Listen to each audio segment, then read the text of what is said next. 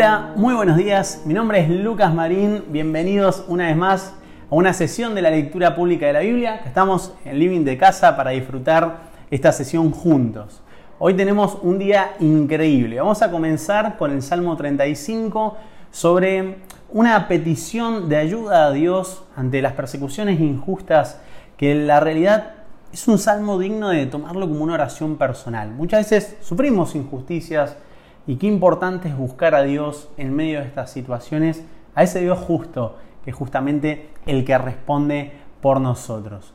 En la porción que corresponde al Antiguo Testamento, en Levítico 3 y 4, vamos a encontrar con un montón de procedimientos, de sacrificios, de ofrendas que había que ofrecer en su momento a Dios, eh, una ofrenda de paz, un procedimiento ante si alguien había cometido pecado, la ofrenda tenía que ver con otra cosa. Es una lectura muy interesante, sobre todo para entender lo que viene después, el contemplar a Jesús, el contemplar lo que Jesús hizo por nosotros, el contemplar cómo Dios a través de Jesús se acercó al hombre y en, esta, en este tiempo, en este nuevo tiempo de la gracia, no es que todas esas ofrendas no tenían significado, sino que Jesús fue el sacrificio perfecto y nos dio un libre acceso al Padre. Justamente en la porción del Nuevo Testamento, en Lucas 2, vamos a empezar a profundizar sobre eso y a conocer a este Jesús que ya desde chiquito asombraba a sus maestros, asombraba a todos en el templo las respuestas y las revelaciones de parte de Dios que tenía. Disfrutemos a ese Dios justo, disfrutemos conocer el antiguo pacto, pero entendamos que vivimos en el nuevo pacto a través de Jesús.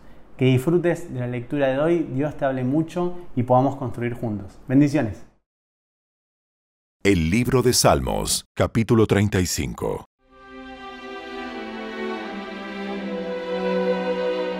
Oh Señor, ponte en contra de los que se me oponen. Pelea contra los que luchan contra mí. Ponte tu armadura y toma tu escudo. Prepárate para la batalla y ven en mi ayuda.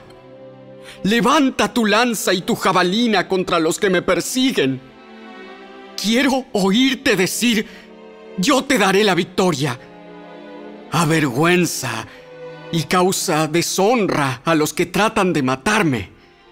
Hazlos retroceder y humilla a los que quieren hacerme daño.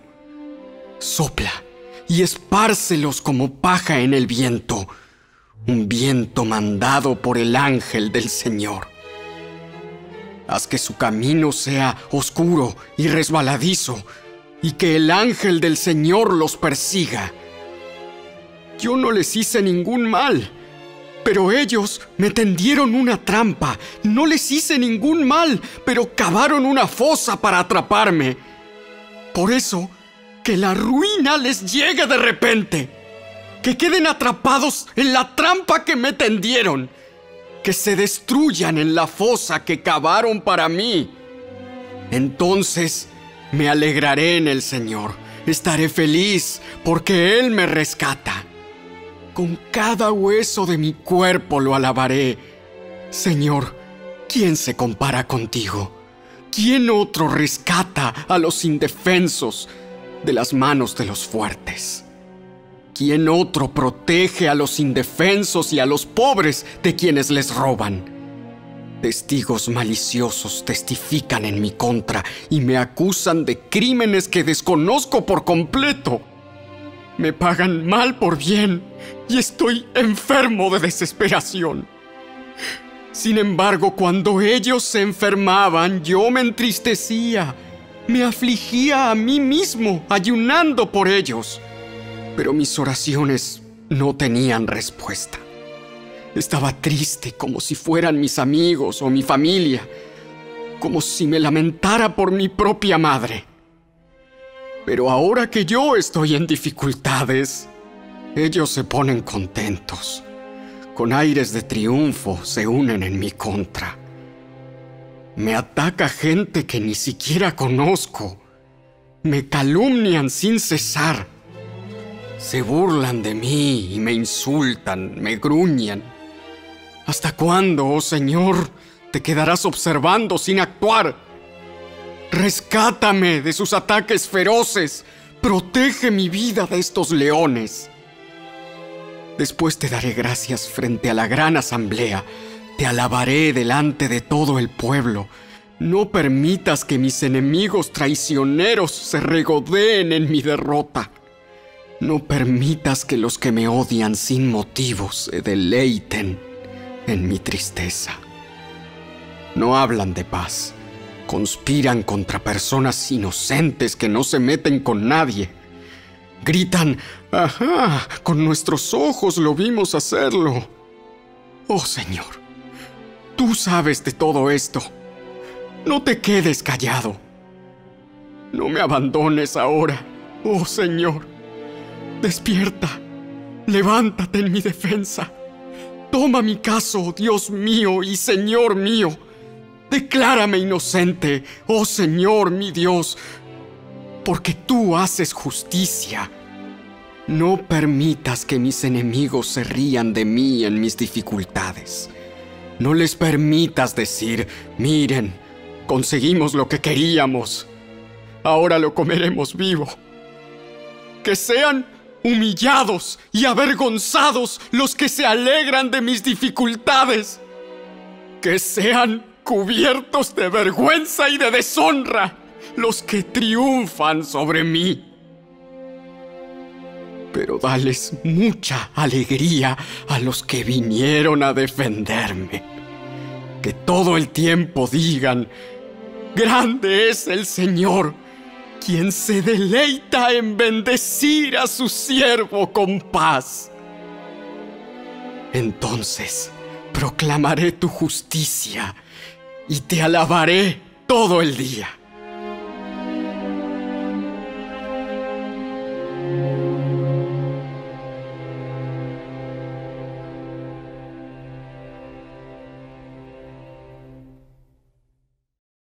El libro de Levítico, capítulo 3. Si presentas un animal de la manada como una ofrenda de paz al Señor, podrá ser macho o hembra, pero no debe tener ningún defecto. Pon tu mano sobre la cabeza del animal y mátalo a la entrada del tabernáculo.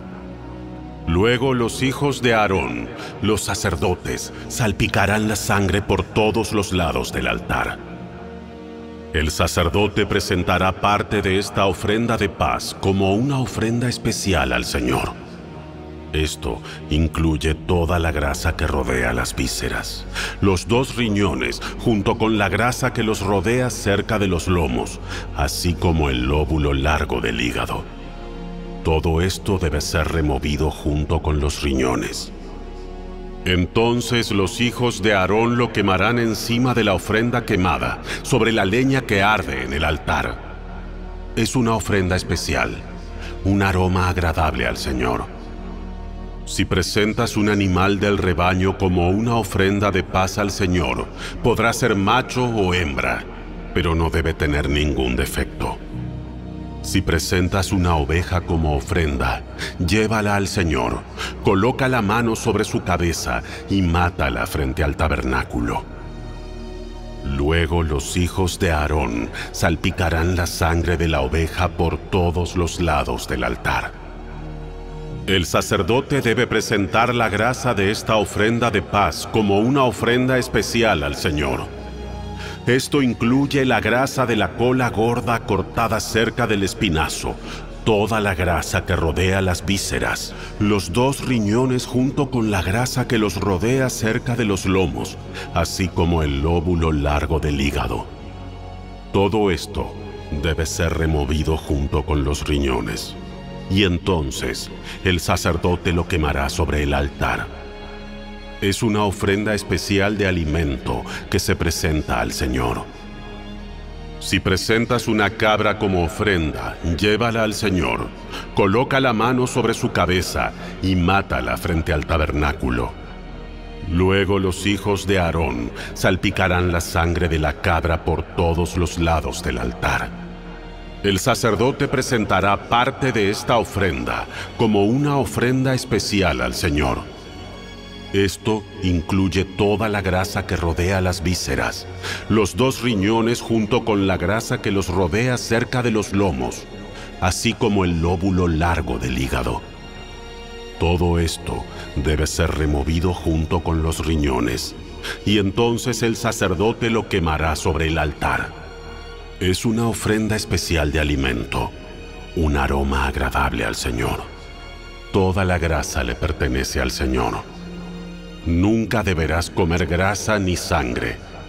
Esta es una ley perpetua para ti que debe cumplirse de generación en generación, donde quiera que vivas.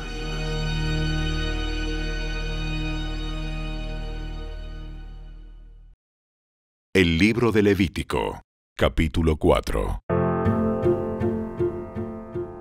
El Señor le dijo a Moisés, Da las siguientes instrucciones al pueblo de Israel. De esta manera deben proceder con aquellos que pecan involuntariamente al hacer algo que viola uno de los mandatos del Señor. Si el sumo sacerdote peca y así mancha de culpa a toda la comunidad, debe presentar una ofrenda por el pecado que cometió. Debe ofrecer al Señor un becerro sin defecto debe llevar el becerro al Señor a la entrada del tabernáculo, colocar su mano sobre la cabeza del becerro y matarlo delante del Señor. Luego, el sumo sacerdote llevará parte de la sangre dentro del tabernáculo, mojará su dedo en la sangre y la rociará siete veces ante el Señor delante de la cortina interior del santuario. Después, el sacerdote pondrá un poco de la sangre en los cuernos del altar del incienso aromático que está en la presencia del Señor dentro del tabernáculo, y derramará el resto de la sangre del becerro al pie del altar de las ofrendas quemadas que está a la entrada del tabernáculo. Luego el sacerdote quitará toda la grasa del becerro para presentarla como ofrenda por el pecado. Esto incluye toda la grasa que rodea las vísceras, los dos riñones junto con la grasa que los rodea cerca de los lomos, así como el lóbulo largo del hígado. Debe quitar todo esto junto con los riñones, así como lo hace con el ganado que se presenta como ofrenda de paz, y quemarlo sobre el altar de las ofrendas quemadas. Pero debe tomar todo lo que quede del becerro, la piel, la carne, la cabeza, las patas, las vísceras y el estiércol, y llevarlo fuera del campamento a un lugar ceremonialmente puro, al lugar donde se echan las cenizas. Allí, sobre el montón de las cenizas, lo quemará sobre un fuego de leña.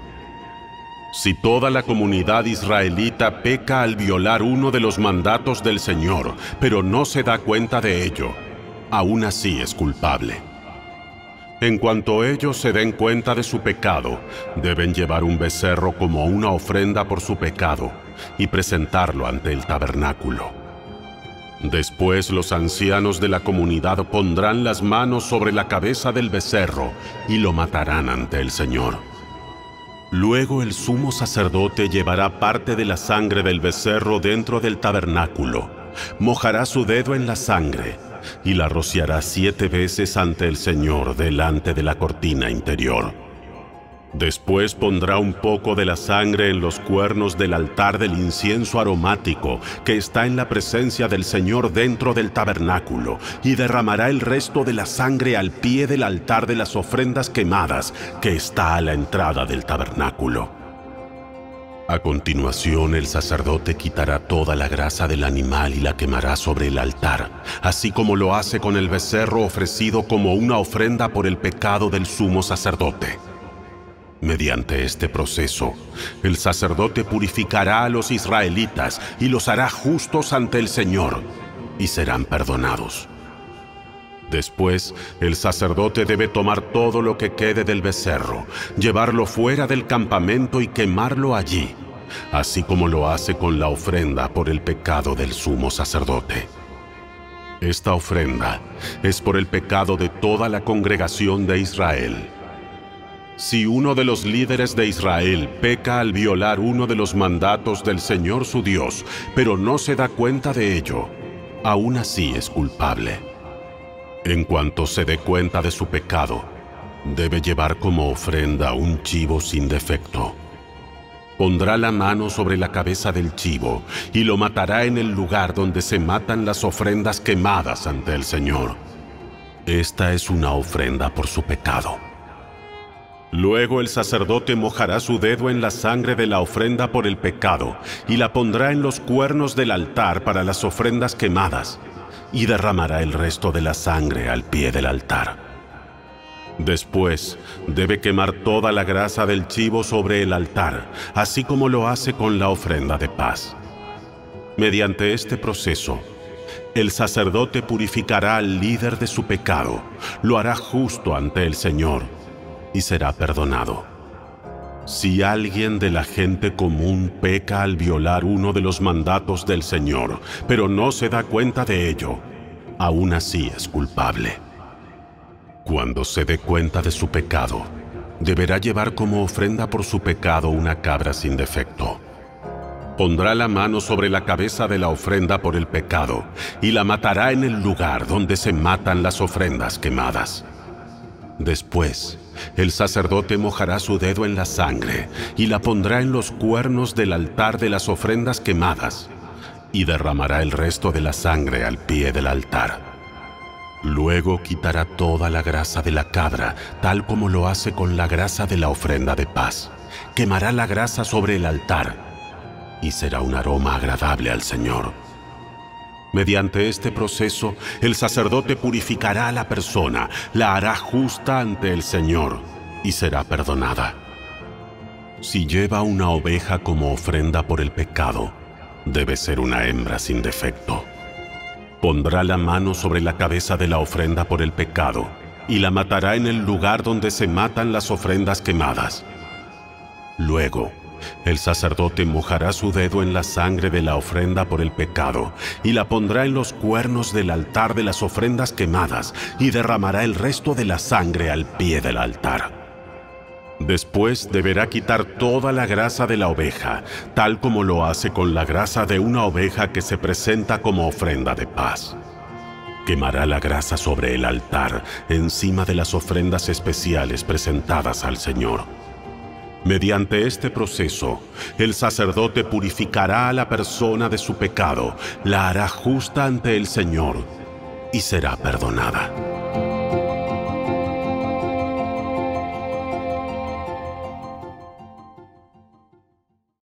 El Evangelio según Lucas, capítulo 2. En ese tiempo, había en Jerusalén un hombre llamado Simeón. Era justo y devoto, y esperaba con anhelo que llegara el Mesías y rescatara a Israel. El Espíritu Santo estaba sobre él, y le había revelado que no moriría sin antes ver al Mesías del Señor. Ese día, el Espíritu lo guió al templo de manera que cuando María y José llegaron para presentar al bebé Jesús ante el Señor, como exigía la ley, Simeón estaba allí. Tomó al niño en sus brazos y alabó a Dios, diciendo, Señor soberano, permite ahora que tu siervo muera en paz, como prometiste. He visto tu salvación, la que preparaste para toda la gente él es una luz para revelar a Dios a las naciones y es la gloria de tu pueblo Israel. Los padres de Jesús estaban asombrados de lo que se decía de él.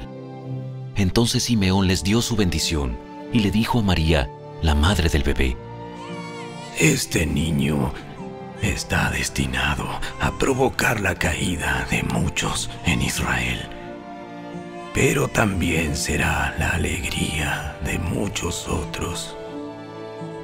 Fue enviado como una señal de Dios, pero muchos se le opondrán.